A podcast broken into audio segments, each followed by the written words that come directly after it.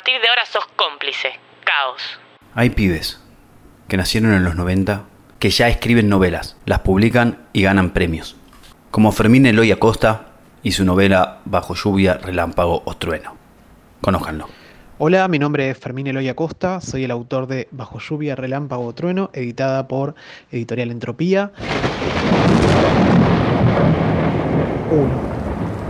Sabíamos el tiempo que iba a venir por el celaje, refusilos que se desparramaban a lo largo del cielo, nubarrones que decían tormenta, pero aún no prendía del todo, andaba lejos, la veíamos centellear en los rincones del campo abierto mientras se levantaba el viento, corría entre la paja espigada, como si anduviera junando el viaje, tomando fuerza acá y allá, nos siguiera el rastro. Eh, es una novela que surge un poco a partir de ciertas imágenes que tienen que ver con un poco con volver al lugar de donde vengo, que es Olavarría. Actualmente vivo en la ciudad de Buenos Aires, pero me crié y viví con una serie de paisajes ligados a la llanura del campo, a esa llanura pampiana, que además está eh, fuertemente atravesada por un tipo de naturaleza muy particular, por un clima muy particular eh, que yo veía de chico, desde el auto, cuando viajaba con mis viejos. Eh, es un lugar que está muy, también es un paisaje que está muy ligado, una topografía muy ligada a ciertos territorios de infancia, como por ejemplo una quinta que tenían mis abuelos, donde cultivaban muchas flores y muchos árboles. A esa altura llegamos a ver un grupo de pajarracos de alas cortas, picos ganchudos, planeaban cerca del piso mientras nos pasábamos el mate todavía tibio. ¿Será que llueve? dijo Rudes. Nadie respondió nada y también es, eh, digamos, es un libro que recoge un poco, que se hace eco de la voz eh, de algunos parientes míos, ¿no? Que tienen un modo de hablar ligado también a su vida en el campo. En fin, eh, es una novela que empezó un poco tratando de recuperar cierto origen de las ciudades del centro de la provincia de Buenos Aires, aunque no esté allí mencionado directamente. Aparece mucho cierta mitología de cruce entre la fundación de esas ciudades, el origen de esas ciudades y el territorio en disputa con las comunidades indígenas. Aparecen toda esa serie de preguntas e obsesiones que yo tuve en algún momento con ese lugar del que había partido alguna vez y con una serie de imágenes con las que convivía en la infancia. Elena me señaló un camino de hormigas que iban por el borde del cajón. El viento levantaba polvo entre el pedregullo. Habíamos cruzado ya dos, tres diligencias en marcha contraria, apuradas, supusimos, por volver al pueblo. Sin embargo, se sentía como si merodeáramos por camino solitario. Va, nos tienen miedo que salimos al camino, dijo Rudes. Quedamos en silencio.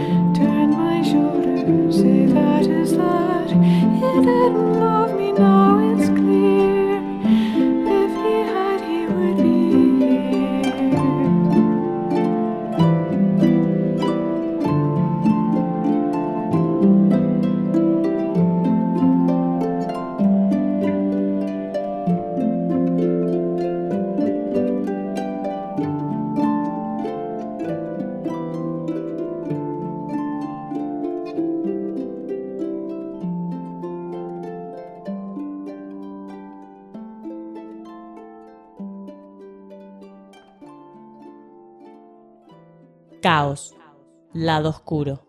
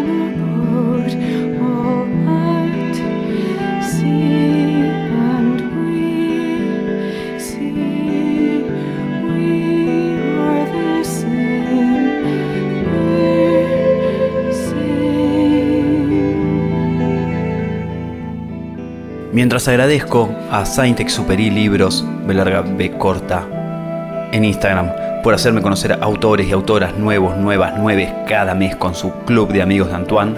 Algo super papa, te anotás, 800 pesos por mes, te llega un libro, un regalito, dos galletitas y un montón de amor. Les hablo un poco de esta novela. Una carreta. En algún lugar perdido de las pampas, no sé. Cuatro personas llevando un ataúd a través del campo a un pueblo que nadie sabe bien dónde queda.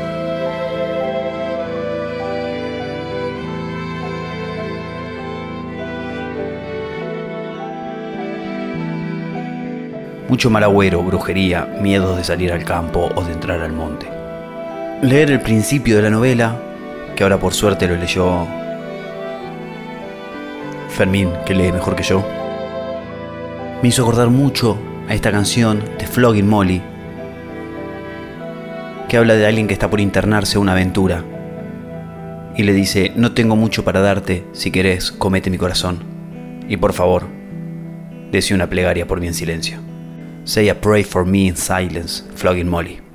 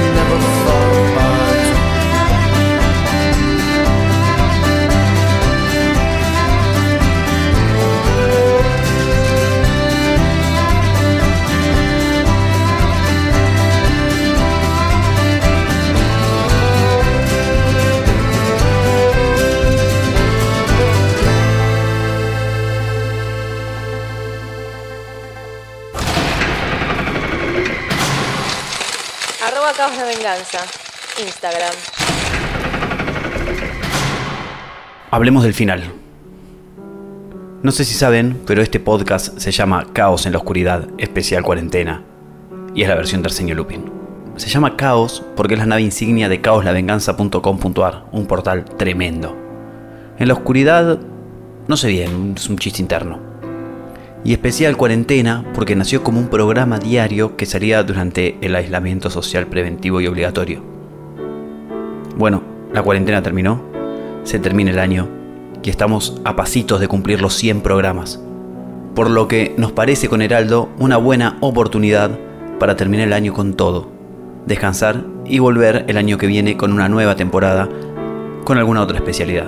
Ojo, hay otros formatos que siguen funcionando, de hecho tenemos uno nuevo que va a ir saliendo durante el verano de historia espectacular. Así que, termina este episodio, el fin de semana hay episodio de Heraldo, la semana que viene hay otro mío y se acaba la Season 1. Podemos llorar o recordar buenos momentos, que hay 100 buenos momentos todos en Spotify. Y volviendo al libro, prácticamente un amigo de la casa eligió la canción para el final de esta novela. Es Carlos y lo dejo en sus manos. Sí, terrible. Yo me, me dolió un montón y también me sorprendió porque lo había podido ir a ver al Morán cuando estuvo cerquita de fin de año. Así que fue, fue terrible. Y no, me refiero al disco nuevo de, perdón, al disco nuevo no, al, al libro que, que mandaron esta vez. Así que, que estaba muy bueno, es medio árido, por decirlo de alguna manera. Y esta es la última parte de la canción, parece que, que- estuviera tomada la letra de- del, mismo del, mismo libro. Así que bueno, eh, no, eh, eh, es para, para este de este mes. Así que bueno, cuando lo recibas, no, léelo tranqui y, y después decime si, si sirve el, el aporte. Bueno, te mando un abrazo gigante y espero que andes bien. ¿Cómo llorar lo que no merece ser llorado? ¿Cómo dejar lo que ya debió habernos dejado? ¿A dónde voy? No me sirve la claridad del camino. Quiero la niebla y la bruma que me llevan como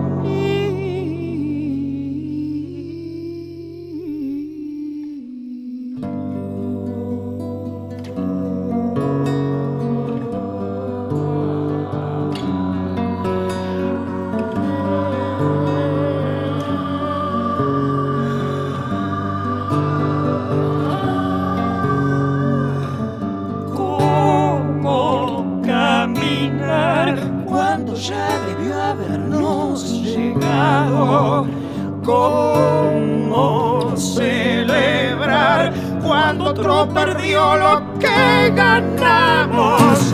¿A dónde voy? No me sirven ni los mapas ni las cruces. Quiero noche y sin estrellas, sin luna, Y ahora sí,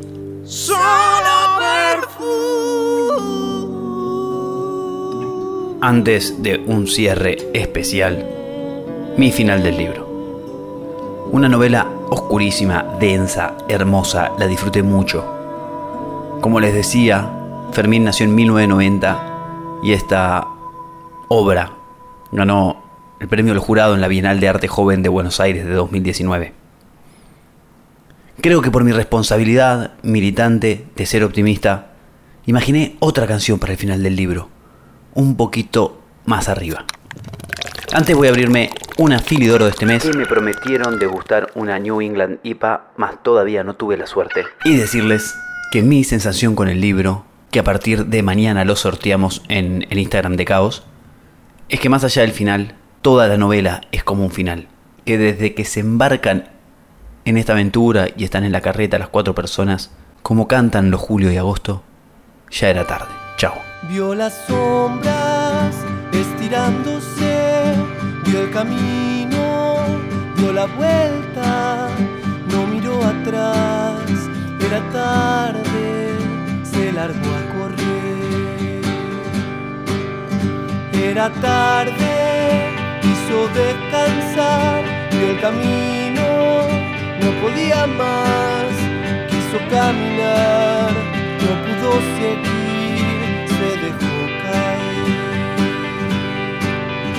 Cuatro manos lo agarraron bien, vio los ojos, no pudo correr,